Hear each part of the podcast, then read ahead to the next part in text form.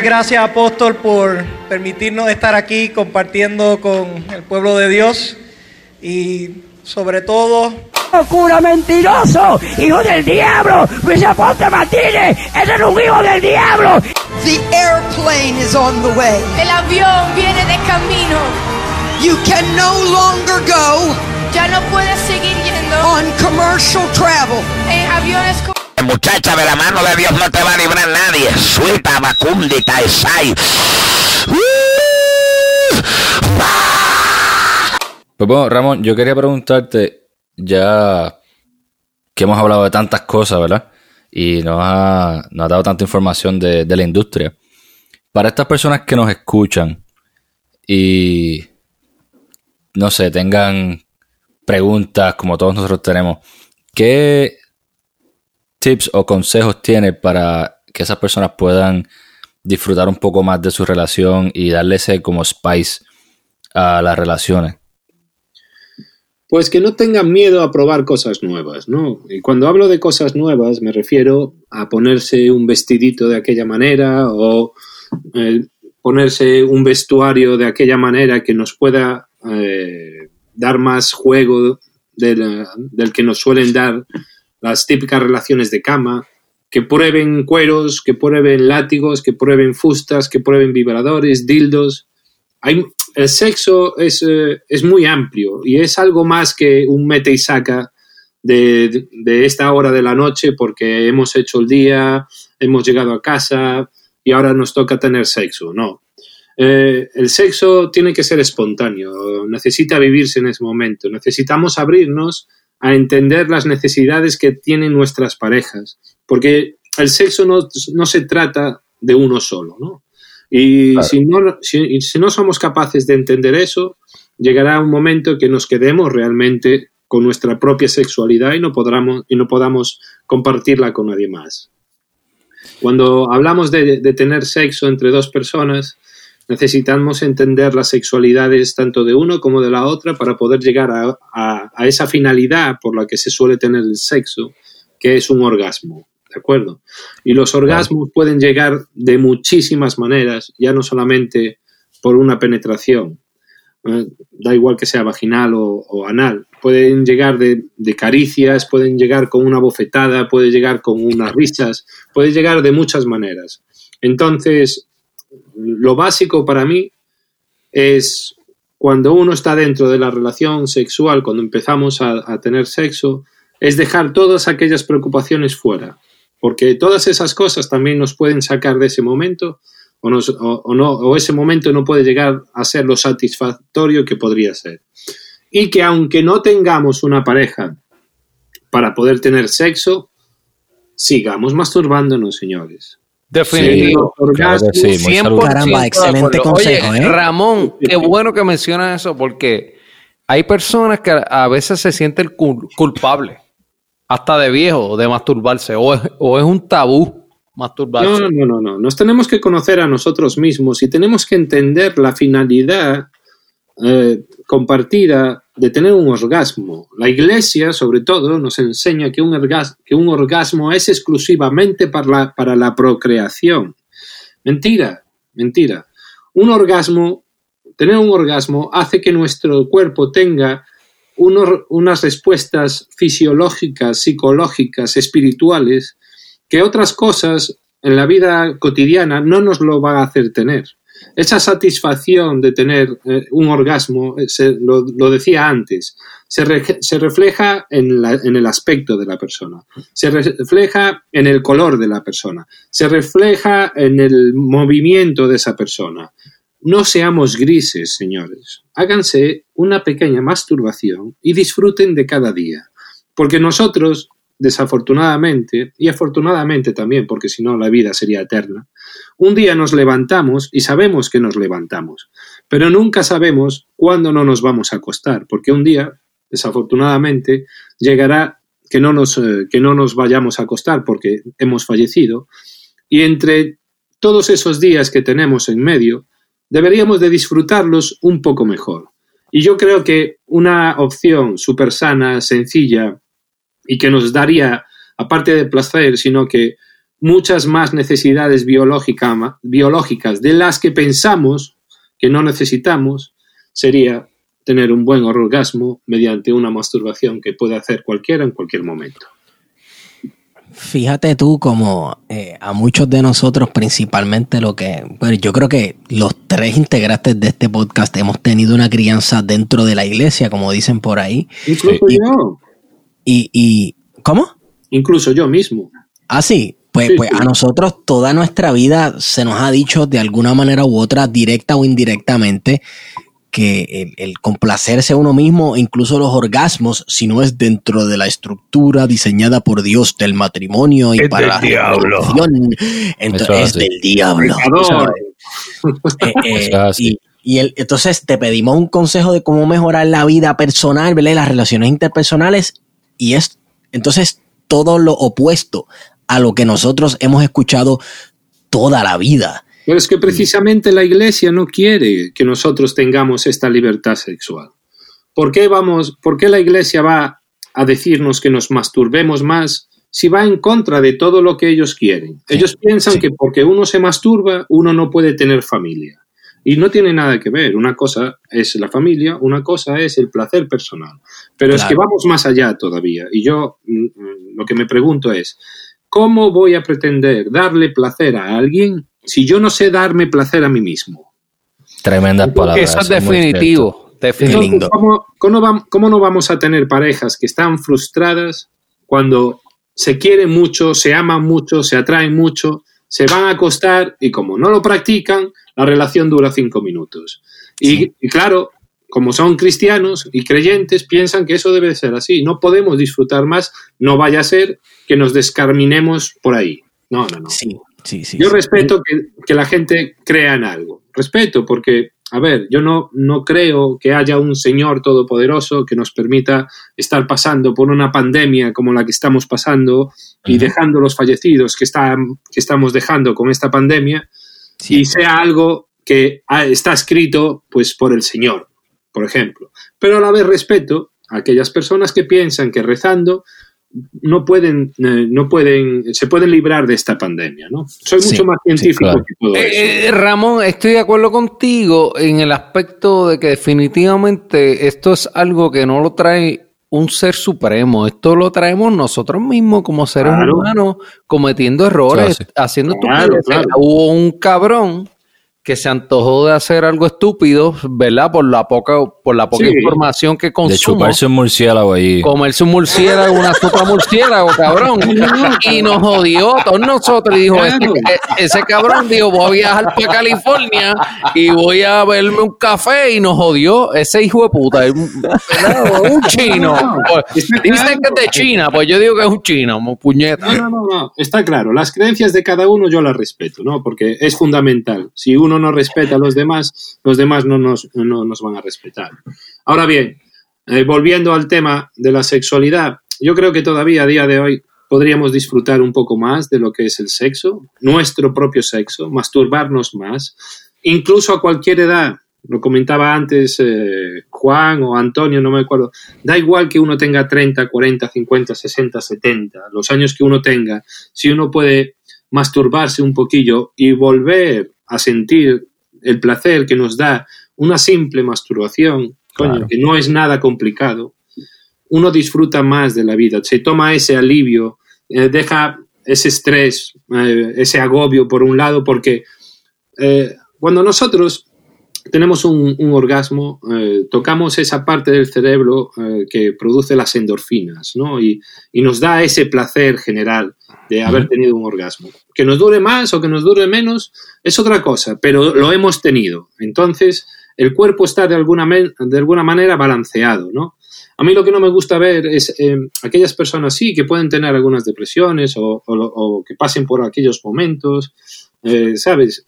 Que están tristes por la calle o que están enfermos o, que no pueden eh, realizar este tipo de práctica, ¿no? En ese caso lo entiendo. Lo que no entiendo es como una persona que puede tener sexo o masturbándose con alguien, eh, no lo tenga y se deje envejecer, señores, porque si cuando envejecemos por muchas cosas, envejecemos porque nos hacemos mayores, porque tenemos eh, el cuerpo no asimila los ah, nutrientes como los asimilaba antes, lo- los niveles hormonales no son los mismos, dejamos de hacer ejercicio, pero a la vez también porque dejamos de tener sexo. Y el sexo nos mantiene jóvenes. Entonces, eso yo siempre Es- digo es que es una cuando realidad. orgasmo, Yo creo en eso, Ramón. Definitivamente. Creo en eso fielmente. Claro, claro. Aunque pensemos que, que ya ya no tengo edad para acostar. No, pruébelo, busque a la persona. Le puedo, eh, yo os puedo asegurar a todos que da igual la edad que tengas. Es cuestión de intentarlo, de encontrar a esa persona, de volver a, de volver a tener esa luz con alguien, ¿no? De volver a tener la, luz interna de, de uno mismo. Porque como dije antes, eh, yo no soy creyente, pero sé que después de nosotros fallecer hay algo más. No puedo definirlo eh, como un cielo o como un infierno, porque entonces yo sería general supremo del infierno, seguro. Pero, Definitivamente. pero quiero suponer que esto no se acaba, ¿no? Que esto es un punto y aparte y después nos vamos para, para otra dimensión, ¿no? Que Claro, claro. Ramón, Claro que yo creo que tenemos que trascender, como, pero de verdad no creo que haya una condena, como decimos nosotros los boricuas, por hacerte una paja, mano. No, que me como- diga eso a mí, mira, puñeta, pues. Estaríamos condenados todos. Exacto, Oh, nadie sí. se ha masturbado, no me jodas, nadie se ha hecho una casqueta, nadie se ha, nadie No se ha dado no hay sitio en el infierno. Oye, hasta la cuenta del Papa, yo creo que fue en Instagram o en Twitter que le dio like a un culito por ahí. ¿Quién O sea, no le gusta un Que, el culito? Papa, que al Papa no le gusta Lura Jensen. Oye, Ramón, Caramba, y te no voy a decir algo, Ramón, Ramón. Ramón, estás en. California y te tengo una pregunta y te tengo que decir algo después de la pregunta. Ok. California, ¿por qué California es el epicentro de la pornografía? Tenemos que recordar que el mercado americano, aún a día de hoy, es el sector más grande que consume porno. ¿no? Ah, a día de hoy no se hacen tantas producciones al día como se hacían antaño cuando ah, había DVDs. Los números que se marcaban antes eran de 90.000 producciones al año. Eso es una Wow, burrada eso es un Wow. es una burrada de consumo. Entonces, aunque la pornografía haya nacido en Europa, en Francia, porque creo que las primeras cintas datan de, de- del cine francés, pero creo que también a la vez el cine convencional nació en Francia también. Eh, cuando llega a un mercado como el americano, se extiende, ¿de acuerdo? Cuando vosotros quiero suponer que habéis, eh, que conocéis la expresión el sueño americano, ¿no? Entonces, Sí, eh, sí, sí, sí. el sueño americano acontece cuando uno llega acá a Estados Unidos, trabaja, se hace popular y por cualquier razón eh, saca un lápiz que le guste al 1% de la población. Cuando hablamos del 1% de la población de Estados Unidos, hablamos de 30 millones de usuarios. Mm. Entonces, cuando tenemos un producto y tenemos un consumo de ese 10%, hacemos dinero. Entonces, no podemos olvidar que la industria del porno es una industria que mueve billones, como hemos eh, citado eh, muy bien al principio del programa.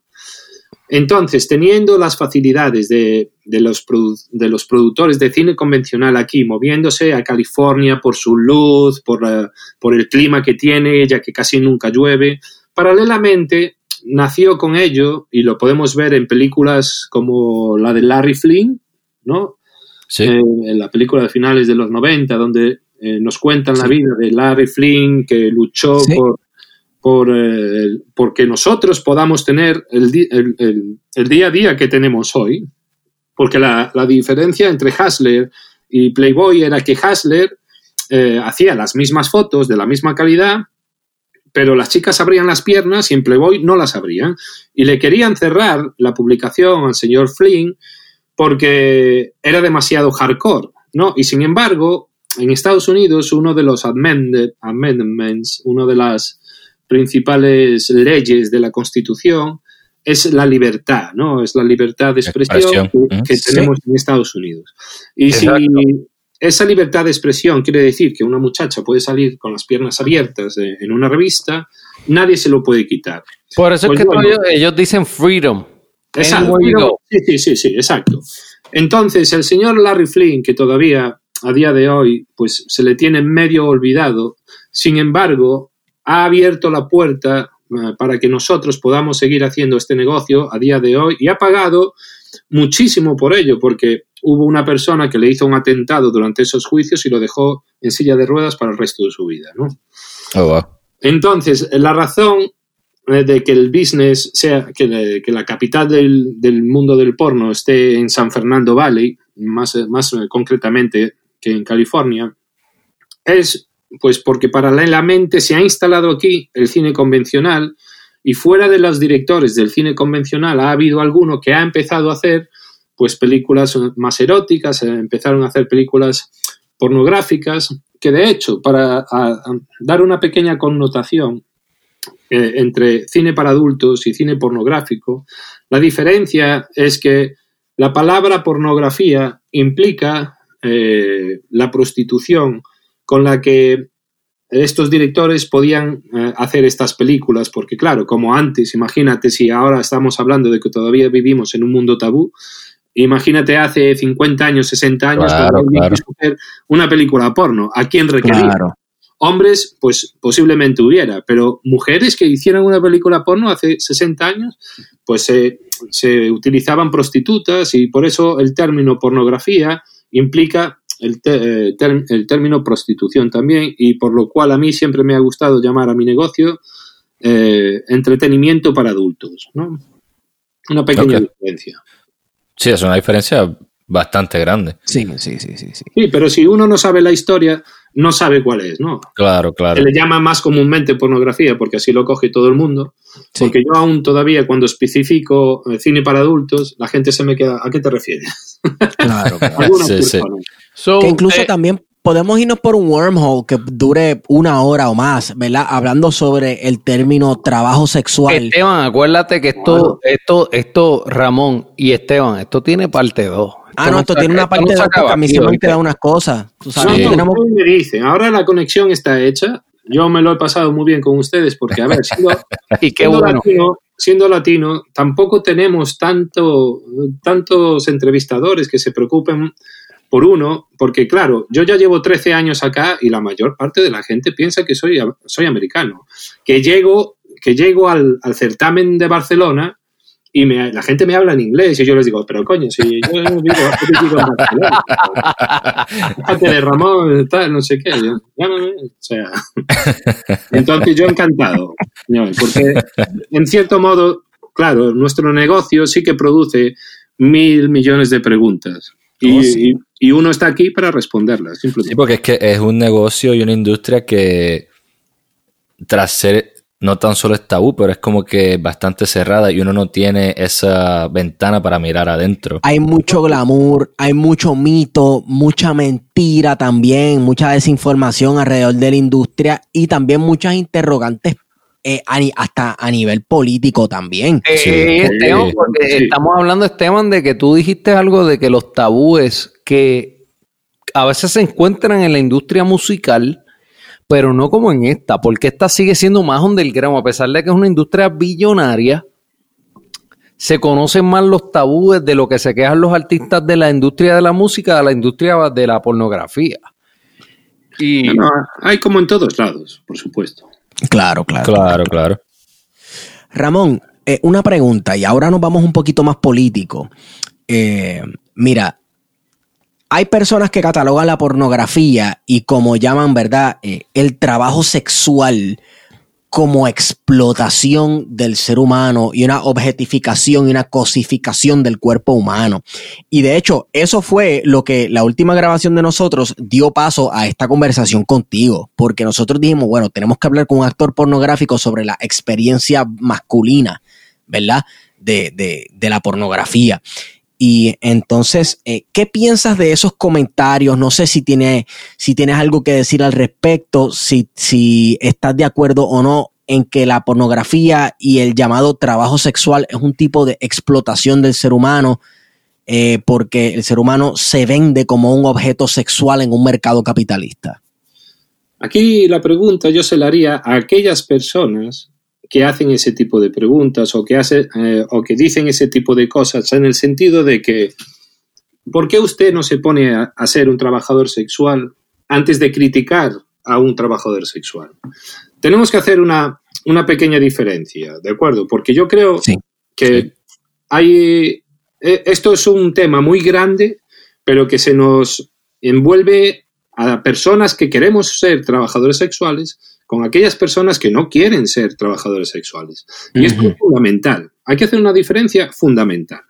Entonces, yo para ser un actor de cine para adultos tengo que tener una empresa. ¿eh? Y, y bajo esa empresa yo voy a recoger el dinero que me van a pagar a mí por las escenas que hago. A final de año, como cualquier otra empresa, yo tengo que pagar unos impuestos. Y debido a que tengo que pagar esos impuestos, pues se me considera un trabajador sexual porque mi trabajo consiste en tener sexo delante de la cámara. Después de 25 años, yo no me siento explotado. Puedo sentir una diferencia de, de dinero porque me doy cuenta de que algunas de las escenas que nosotros hemos realizado han dado muchísimo dinero en comparación con el dinero que nosotros hemos recibido. Eso sería explotación, sí. Sí. Pero es una, es una explotación que nosotros consentimos en el momento que firmamos un model release y estamos de acuerdo con el dinero que recibimos. Entendido. Otra cosa es que una persona, como pasa con mafias de prostitución y con todo esto, y con temas y con ejemplos parecidos, es que pongan a una persona que no quiere estar eh, ejerciendo la prostitución, por ejemplo, y la hagan prostituirse para ellos darle un tanto por ciento de- del dinero que esta persona haga. ¿Cuán prevalente es eso dentro del trabajo de la pornografía, por lo menos en, en California? Eh, esta cuestión del yo- trabajo involuntario. Esto yo lo diría a nivel global. Aquí, Sí. no hay ni- aquí no hay nadie que te ponga una pistola en la cabeza y te diga, señora, ponte a trabajar, señor, póngase a trabajar.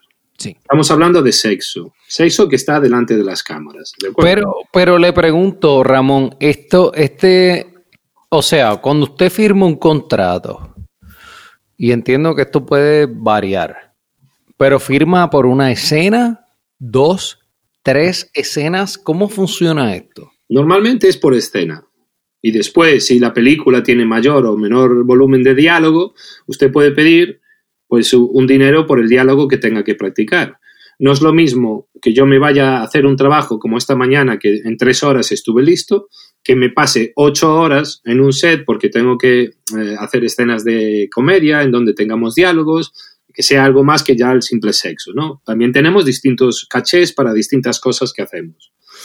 Ahora bien, si ustedes me preguntan a mí, Ramón, ¿tú te sientes explotado? Yo no puedo decir sí, me siento explotado porque realmente mi trabajo no consiste en estar eh, 80 horas cosiendo zapatos en, una fábrica underground en Bangkok, por ejemplo. ¿De Exacto. Mi trabajo es un trabajo que me lleva pocas horas al día. A mis compañeros igual. Entonces deberíamos especificar más a lo que se refiere una explotación laboral, ¿no? Porque, eh, porque se malinterpreta y se junta pues con todos estos casos que estaba mm, mencionando antes, como de prostitución ilegal y todos estos temas. Pero incluso si nosotros le, pongamos- eh, le preguntamos a alguna prostituta, porque hay mujeres y hay hombres eh, que están de acuerdo con ser prostitutos con ellos mismos, joder, ¿no? Y de vender Ah, su cuerpo y todo esto. Y, y habrá personas que te puedan decir que no están pasando por, por los mejores momentos de su vida por, y por eso se dedican a la prostitución y ahí sí te, sí te doy la razón con una explotación laboral porque es esa misma persona la que está obligándose a ser explotada Sí, sexualmente. Eso. Pero después hay muchas otras que hacen, ejercen la prostitución porque lo ven una manera fácil de conseguir un dinero, aunque sea con su propio cuerpo. Entonces aquí estamos volviendo a lo de siempre. ¿Quién es nadie para decirme a mí lo que tengo que hacer? Ahora, si yo estoy haciendo algo que yo no quiero hacer, ¿quién es el primer responsable? Yo porque necesito dinero y acepto y no quiero buscar otro camino para poder conseguir ese dinero o aquella persona que se aprovecha de esa explotación. ¿Con quién se acaba el, el problema? ¿Se acaba el problema eliminando al consumidor o haciéndole ver a la persona que es el, que es el producto que hay otros caminos en vez de este camino para que no se sienta mal consigo misma porque no está haciendo algo que no quiere hacer. Si al Es final, si al final estamos hablando de qué es lo que hacemos y por qué lo hacemos, ¿no? Es una diatriba similar a, a- a la cuestión, ¿verdad?, del consumo de las drogas y el narcotráfico también, que hay unas personas que están dispuestas a comprar este producto, por lo tanto, eh, a, a veces puede ser un mercado que produce mucha violencia o, o que se produce bajo circunstancias que no son favorables, sin embargo, siempre y cuando ha- ha- eh, existan las circunstancias bajo las cuales pueda existir la explotación, pues va a ocurrir, ¿no? Claro, pero a ver, yo lo veo también de otra manera, porque aún trabajando las pocas horas que eh, nosotros trabajamos, solemos cobrar muchísimo más que lo que cobra la media, por ejemplo, ¿no? Y después eh, estamos dirigidos por unas clases políticas que esta gente no pega palo, joder, no, no se pasa ocho horas trabajando todos los días y tienen unos sueldos normalmente superiores a cuatro o cinco veces más que el resto de las personas. Eso es así. ¿no? Definitivo, ¿verdad? Claro, entonces, Claro, sí. ¿A qué llamamos realmente explotación laboral?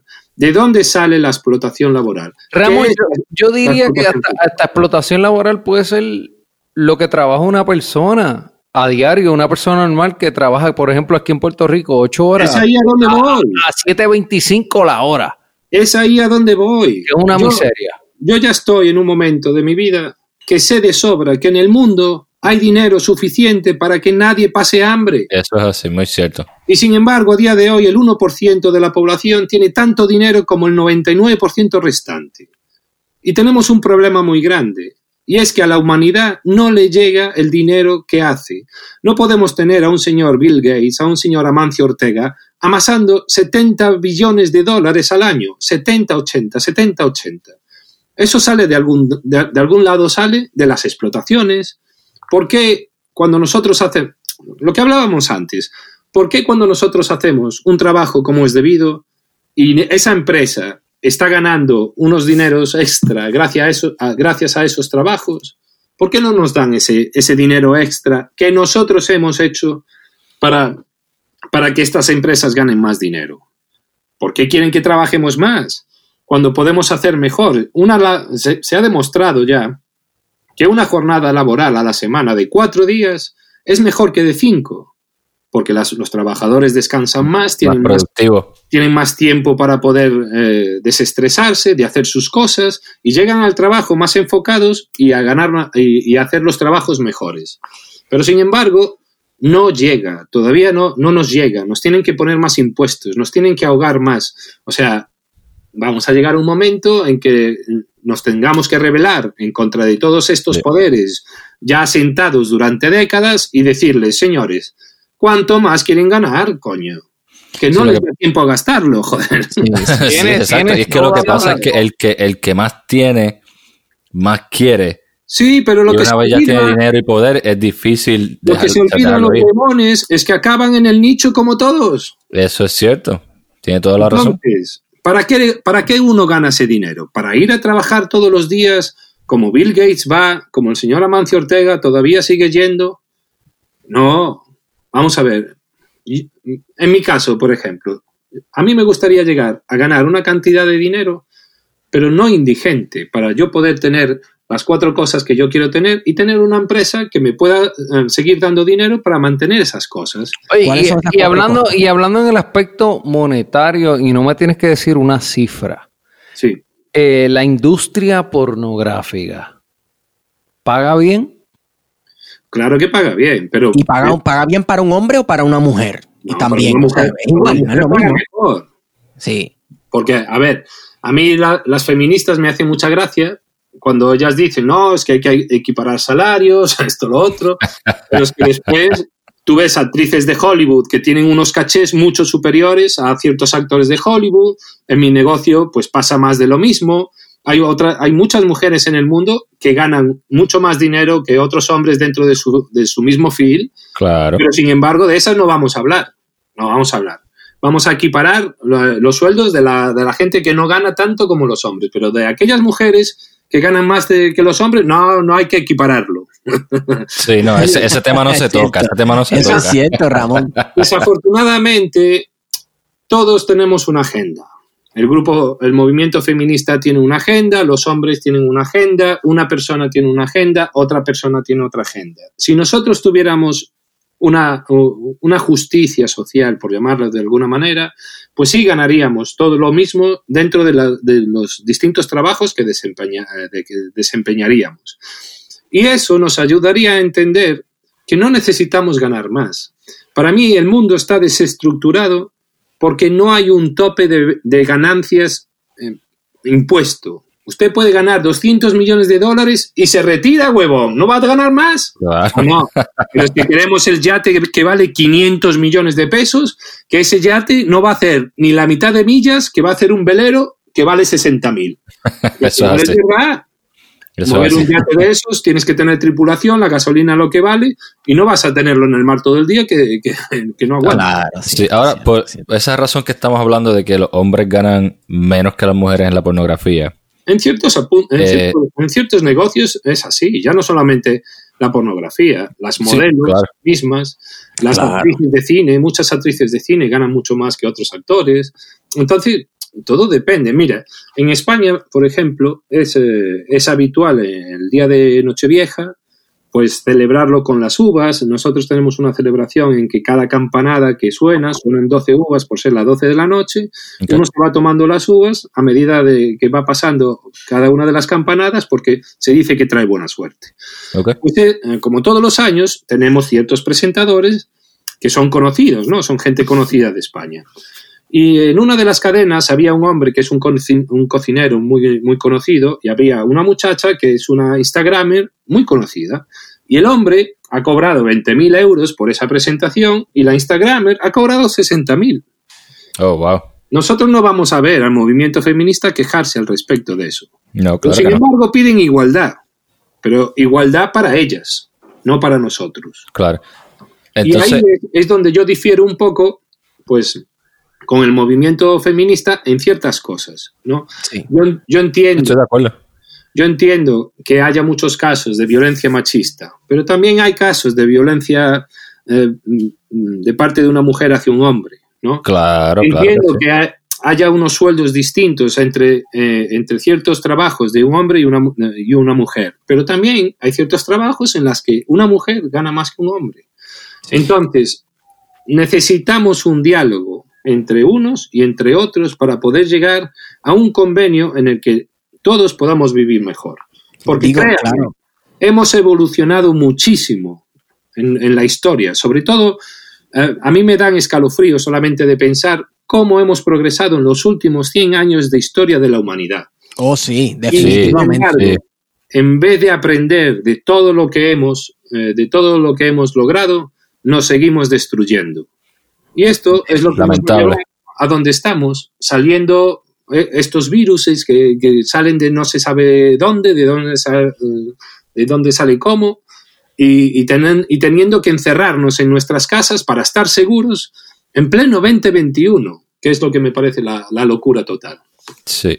Eh, Ramón, ¿tú crees que esa disparidad entre, volviendo un poco al, al- al otro tema, esa disparidad de paga entre hombres y mujeres es la que lleva a actores heterosexuales a hacer porno ah, homosexual por la paga? Porque por lo que- No, a ver, yo creo que la homosexualidad o la, o la heterosexualidad dentro de- del cine suele venir dentro de uno, ¿no? No es que uno pueda ganar más dinero. Si yo, por ejemplo, me empezara a hacer eh, cine gay, pongamos, pongamos el caso, ¿ganaría más? Sí. Eh, ¿Sería más feliz? Pues no lo sé, no lo he probado, quizás sí, quizás no. Pero no es algo que porque a mí me vayan a pagar más, yo voy a hacerlo. No, no soy de esas personas. Es más, pienso que las personas que están en este negocio por dinero no duran el, el tiempo, el tiempo necesario porque eh, esta industria sí te da dinero, pero necesitas ser feliz con lo que uno haga. ¿no? Claro, ¿Cuántos, claro. cuántos abogados hay que han sido abogados porque los padres han querido ser abogados, han querido que fueran abogados y cuando llegan a- y, y se sacan el título y toda la vaina y ejercen y de repente a los 30, 35 pegan un cambio de aire y dicen, a toma por culo todo.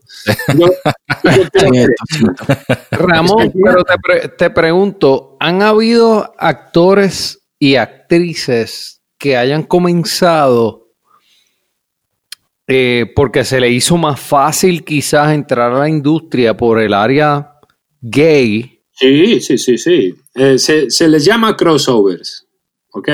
Ha habido casos. Ha habido casos, yo conozco a unos cuantos, chicos sobre todo. A ver, las chicas normalmente eh, pueden empezar haciendo lésbicos, porque, a ver, entre lésbicos sí se puede falsear más que una esté con una mujer, ¿sabes? No es, no hace falta penetración, penetración ¿sabes? Entonces, eh, se pueden tocar más o no, pero también lo ves directamente eh, en las escenas en que las muchachas, pues, no parecen estar ahí, ¿no? Porque al final es lo que dices tú. Si eres homosexual, eres homosexual, ¿no? Puedes falsear, sí. Pero eh, una vez que los chicos quieren hacer, los chicos gays quieren hacer cine heterosexual, es un paso importante para ellos también, porque antes había un poco más de rechazo hacia, hacia los hombres que venían del cine eh, homosexual hacia el heterosexual, más que nada porque aún a día de hoy no todas las empresas que ruedan eh, cine porno gay piden las analíticas que nosotros necesitamos para trabajar. Claro, me imagino que también tiene que ver con un poco con el susto de la epidemia del HIV durante los 80 y los residuos en los 90 y eso. La seguridad. Hablamos de la seguridad. Nosotros para poder trabajar sin preservativos necesitamos hacer eh, un test cada dos semanas de todas las enfermedades venéreas que, que se pueden contraer. Porque eh, hay una estimación de que se tardan esas dos semanas en desarrollar esas enfermedades. Entonces, mientras uno no dé positivo, puede seguir trabajando que no va a contagiar a, contagiar a nadie. Cuando hablamos del COVID, señores, nosotros nos hacemos tres, eh, tres test de COVID a la semana. Yo estoy Wow. pagando 110 pesos por cada test de COVID que me piden para yo trabajar. O sea, me estoy Wow. dejando Wow. más de 1.000 pesos, 1.500 pesos al mes solamente en test para poder trabajar. Entonces, ¿qué pasa? Al principio se tenía ese rechazo por los crossovers que venían de la industria gay, porque había algunas compañías que no, que no hacían, que no pedían estas, estos test, ¿no?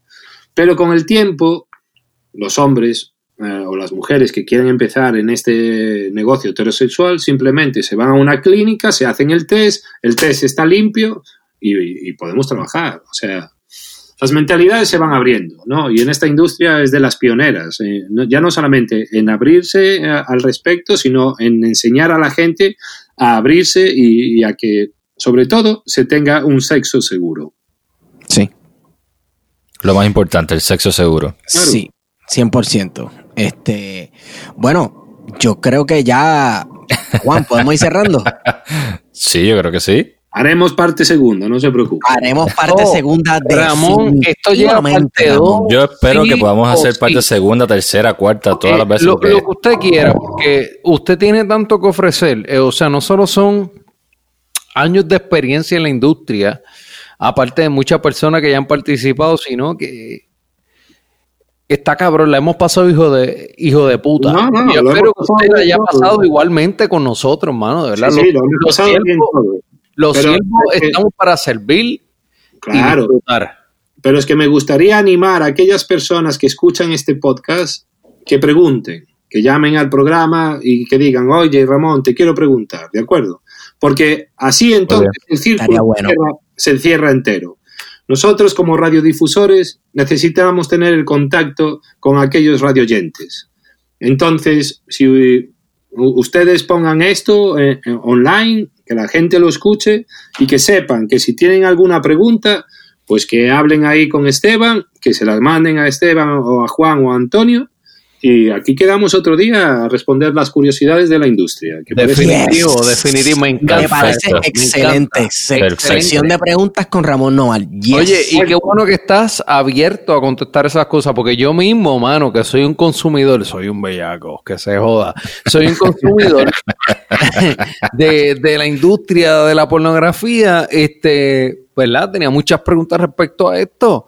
Y No, no, ya- yo quiero abrir el- el- la industria hacia el lado latino que todavía, a, a ver, cada vez hay más muchachas latinas eh, y más muchachos latinos empezando aquí, ¿no? Eh, me gustaría ponerles en contacto con los amigos de Sex Mex en México, que están haciendo unas producciones bastante buenas y están Uh, heavies a la hora de, de empezar a producir, ¿no? Yo creo que el cine para adultos latino está empezando a arrancar y necesitamos un poquito más de publicidad, de promoción, hablarlo más, que ustedes, lo- los periodistas, nos llamen a nosotros, nos pregunten ¿eh? Claro. y así podemos contestarles, porque de la misma manera que estoy yo aquí para hablar con ustedes, yo creo que algunas de las muchachas que, que son latinas también les gustaría esta- este tipo de... Oye, Ramón, y si, y si conoces mujeres, hombres de la industria de la pornografía latina, porque tú te has destacado en el ambiente norteamericano, eh, ¿quieres invitarlas o nos quieres referir y decirnos, entrevisten a fulana, a sutano, que sean bienvenidos? oye, me escribe. Sí, me no, no, no, claro, porque mire, por ejemplo, en España eh, hace cuestión de tres o cuatro años hubo un, un par de hermanas, Sheila Ortega y, y Las gemelas hermana, Ortega, claro que sí, Claro que no. sí, seguro. que han hecho muchísimo ruido allá, se han instalado allá y, y yo creo que ellas mismas también podrían ser partícipes de, de este podcast. Eh, después también tenemos una gran audiencia de muchachas eh, colombianas. Canela Skin, por ejemplo. Canela Skin es una Oh, preciosa- papá, no, Caramba, por ahí porque nos amenazamos, nos amanecemos. Dios es, mío. es una muchacha preciosa, está triunfando a lo grande también en Europa. Hay, hay, hay nuevas modelos, ¿no? Una Verónica Rodríguez, por ejemplo, venezolana, que está instalada en Miami. ¿Saben? Ha- Hay muchas, o sea, la- toda- y más que van a venir, y más que van a venir porque todo, todo esto, yo creo que sí, hemos tenido mucha pornografía española nacional, pero todavía tiene un vibe distinto a- al, producto que podemos hacer en, en Sudamérica, ¿no? Y eh, es en donde yo voy a ir enfocando eh, mi próximo paso, ¿no? Me gustaría viajar por cada uno de los países de, de Latinoamérica para ir conociendo a potenciales estrellas que, que puedan hacer una buena carrera dentro de la industria y promover nuestra industria todavía para poder abrir un poquito más, porque yo creo que eh, sí, hay mucho consumo, pero debido a que Latinoamérica todavía es tan religiosa y eh, es un poco tabú el que uno pues tenga eh, este gusto por, la, por el cine para adultos, que no, se, que no se habla completamente como se debería de hablar de la industria, como hemos hablado esta tarde ustedes y nosotros. Oye, Ramón, y me hablaste de Venezuela.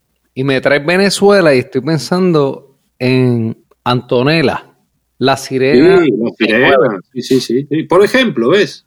Con Antonella podíais, podríais tener una buena conversación. Déjame platicarlo con ella y yo os pongo en contacto. Sobre Si la todo traes, sería tremendo. Y te digo, eso, eso es un crush mío y eh, voy a estar sudando. No te voy a decir más. No, pero sabes que son todos y todas bienvenidos aquí al, al programa, de verdad, Oh, cada sí, vez que, quieran. Claro, claro. Yo, a ver, con- lo que puedo ayudar. A mí siempre me, me ha gustado mucho poder ayudar a, a la, a la gente que eh, me entra como ustedes, ¿sabes? Muy agradable. Y no me cuesta eh, mandar un mensajito y decirle, oye, mira, he tenido una conversación con estas personas, quizás te pueda interesar. Y ustedes hablan. Claro. Y, y- y no solo de- lo decía por la entrevista, pero más bien porque sé que has compartido escenas con ella y, Sí, sí, sí. y eso es, tú sabes, eso, eso se ve que es calidad. No, no, no. Antonella eh, es divina. Es divina. Definitivamente. Ramón, yo, yo creo que podemos ir cerrando, pero antes de cerrar, quería hacerte una última pregunta. Venga.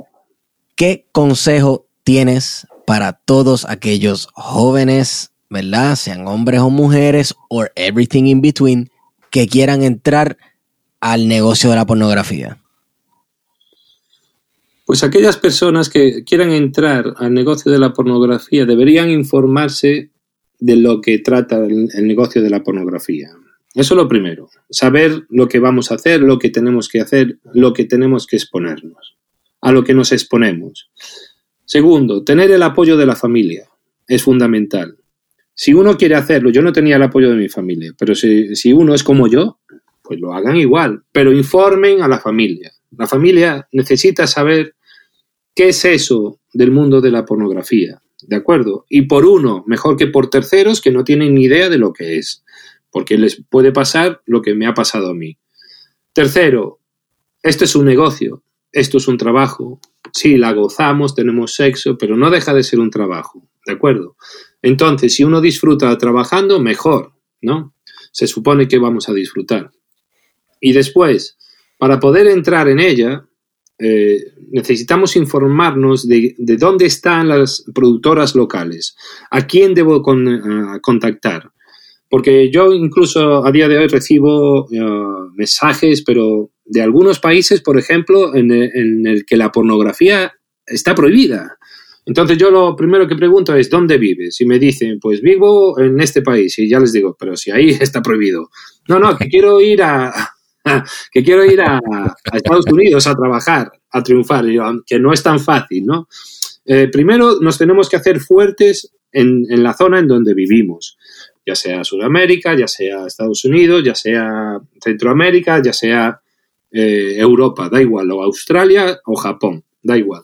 Ahora, lo que no podemos hacer es intentar hacer porno en China, que está prohibidísimo, vamos, porque te metes en un jaleo y te... Claro, claro, claro. De, Para eso puedes ir allá. Pero volvamos al OnlyFans, ¿de acuerdo? OnlyFans es una página web en, la que uno puede abrir su canal y probar el mismo, lo que quiere decir vender su imagen de esa manera, ¿no? Entonces, nos vamos a llevar muchas sorpresas porque no hace falta que uno sea de una manera determinada físicamente hablando.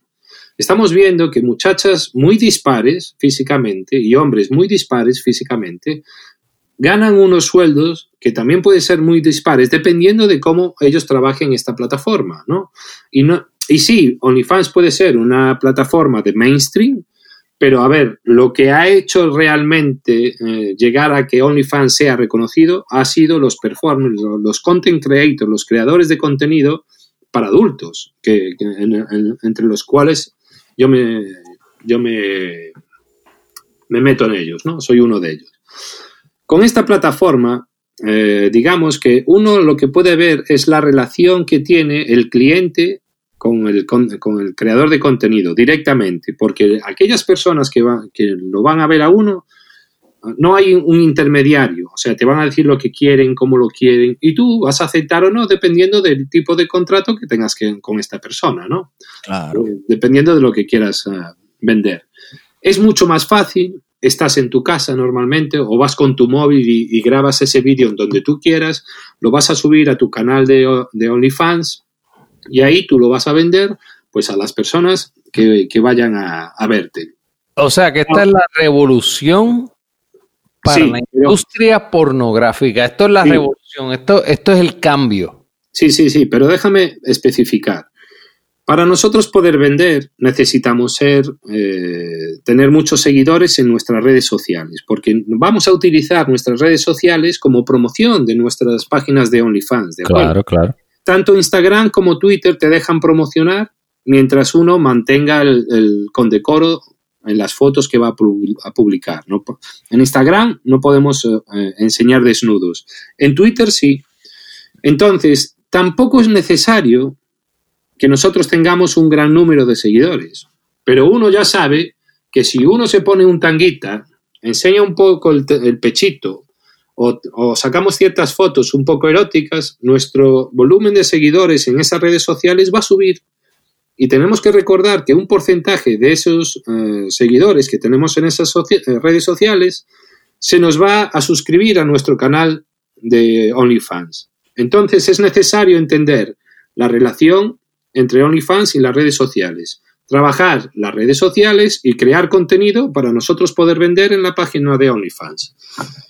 A día de hoy es el mejor momento para entrar en la industria para adultos el mejor, yo he estado 25 como, como actor, ¿eh? me refiero, como actor o como actriz. Claro.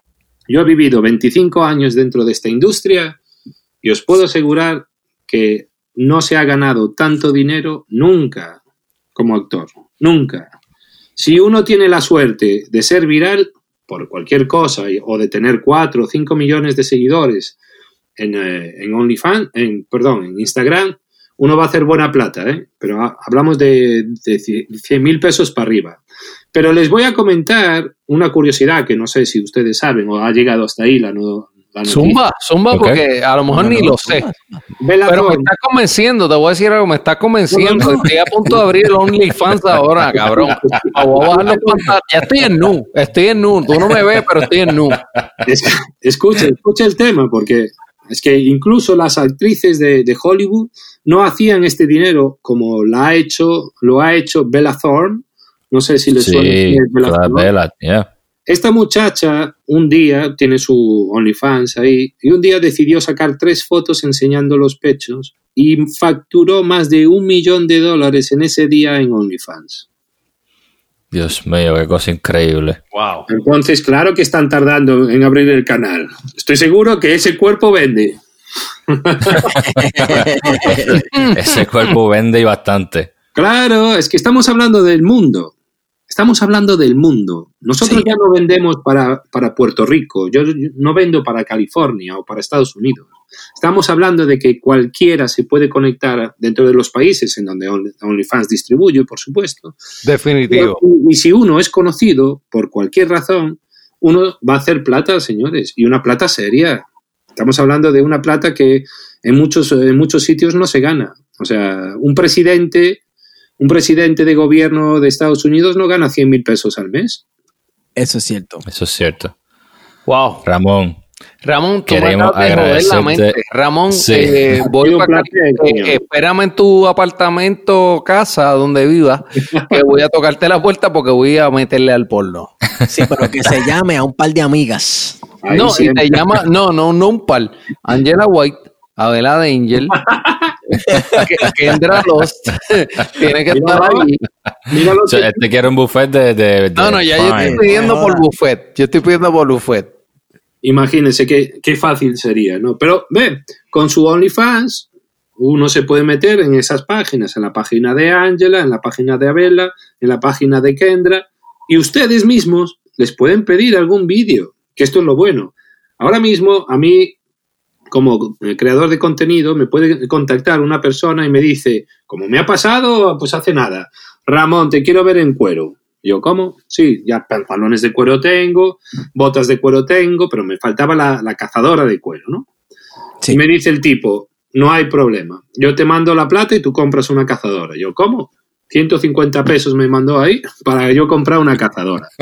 No Wow. le metí 150, le metí 200 porque era la que me gustaba y aunque yo pagase 50 pesos por esa chaqueta, ahí me la, me la meto para que- hacerle un vídeo al tipo y, y ganarle la plata. Oye, pues. Wow. eh, Oye, tremendo, no, tremendo. Es, una manera, lo, y esto lo vamos a hablar, eh, Ramón, en el próximo, entiendo yo, y tenemos muchas partes de esto, eh, de cómo la economía está cambiando, de cómo el sistema económico y estas generaciones están viendo la pornografía, no necesariamente pornografía, porque a lo mejor ni se va a llamar así pronto, de una opción de trabajo. Claro que Eh, sí. Ya está pasando. Gracias al lockdown, gracias a que nos han encerrado en casa, Oh, sí. gente no ha encontrado maneras de hacer dinero. Pues bueno, mucha gente, un porcentaje altísimo de personas, se ha suscrito a una página como OnlyFans para ellos poder hacer sus vídeos desde casa y conseguir dinero. Señores, Claro. no, nos podemos, no nos podemos olvidar de que la industria de cine para adultos es una industria que se, que se gana dinero, que se gana buen dinero. Entonces, tenemos que pensar realmente lo que queremos. ¿eh? ¿Cómo queremos trabajar? ¿Cuánto tiempo eh, queremos dedicar al trabajo? ¿Qué vamos a hacer con ese dinero que vamos a ganar? Porque si nos planteamos la vida un poquito bien, en esta industria solo hace falta trabajar 5 o 10 años como para uno poder retirarse y abrir otros negocios, porque con ese dinero se pueden abrir otros negocios, y hacer dinero para uno estar tranquilo. Ya no, ya no hablo de retirarse, sino para uno estar tranquilo. Claro. Claro. Bueno, Ramón, Cuando queremos, de todo corazón queremos agradecerte por esta conversación tan épica porque la hemos pasado, Definitivamente. la hemos pasado súper brutal aquí contigo. Igualmente, caballeros. Así que de verdad, muchas gracias por tu tiempo y por la oportunidad de, de- de dejarnos hablar contigo. Ramón. Esteban, Juan y Antonio, ha sido un placer. Ramón, El placer es eh, nuestro, Ramón. eh, El placer es nosotros nuestro. no tenemos episodios. Esto le llamamos ser- servicio. Esto es un servicio. Esto es un servicio y yo te quiero decir algo, de verdad, ha sido un honor. Esto es lo más cercano a la crica de Kendra Los que yo he estado. Así que te quiero decir, Ay, me ahogo. y te voy a decir algo, Ramón, tú me debes. Tú me debes, tú me debes un FaceTime con Kendra Los. Yo no pido más nada. No hay problema. Ok. Si vuelvo a trabajar, si tengo la suerte de volver a trabajar con ella, porque no sé si vamos a hacer algún contenido o no, yo le pido que te mande un saludito. que Aunque sea- un saludito. Oye, pero de verdad, Pero, eh, a en ver. cuestión- fuera de todo vacilón, agradecido eternamente por la oportunidad de estar en nuestro servicio. Eh, la hemos pasado cabrón. Hemos contestado un millón de preguntas que teníamos, de seguro, y al público que nos escucha. Y eres bienvenido aquí cuando tú quieras. Que Y Oficialmente, no tenemos que hablar de ni de, ni, ni de la industria. ¿Te quieres desahogar aquí? Que se joda. Móntate y hablamos. No nos importa un carajo. Oficialmente amigo de los siervos, Ramón. Un Sí. placer, un placer poder agradarle, señor. Así que mi gente, se me cuidan. igualmente, igualmente. Hasta luego. Perfecto.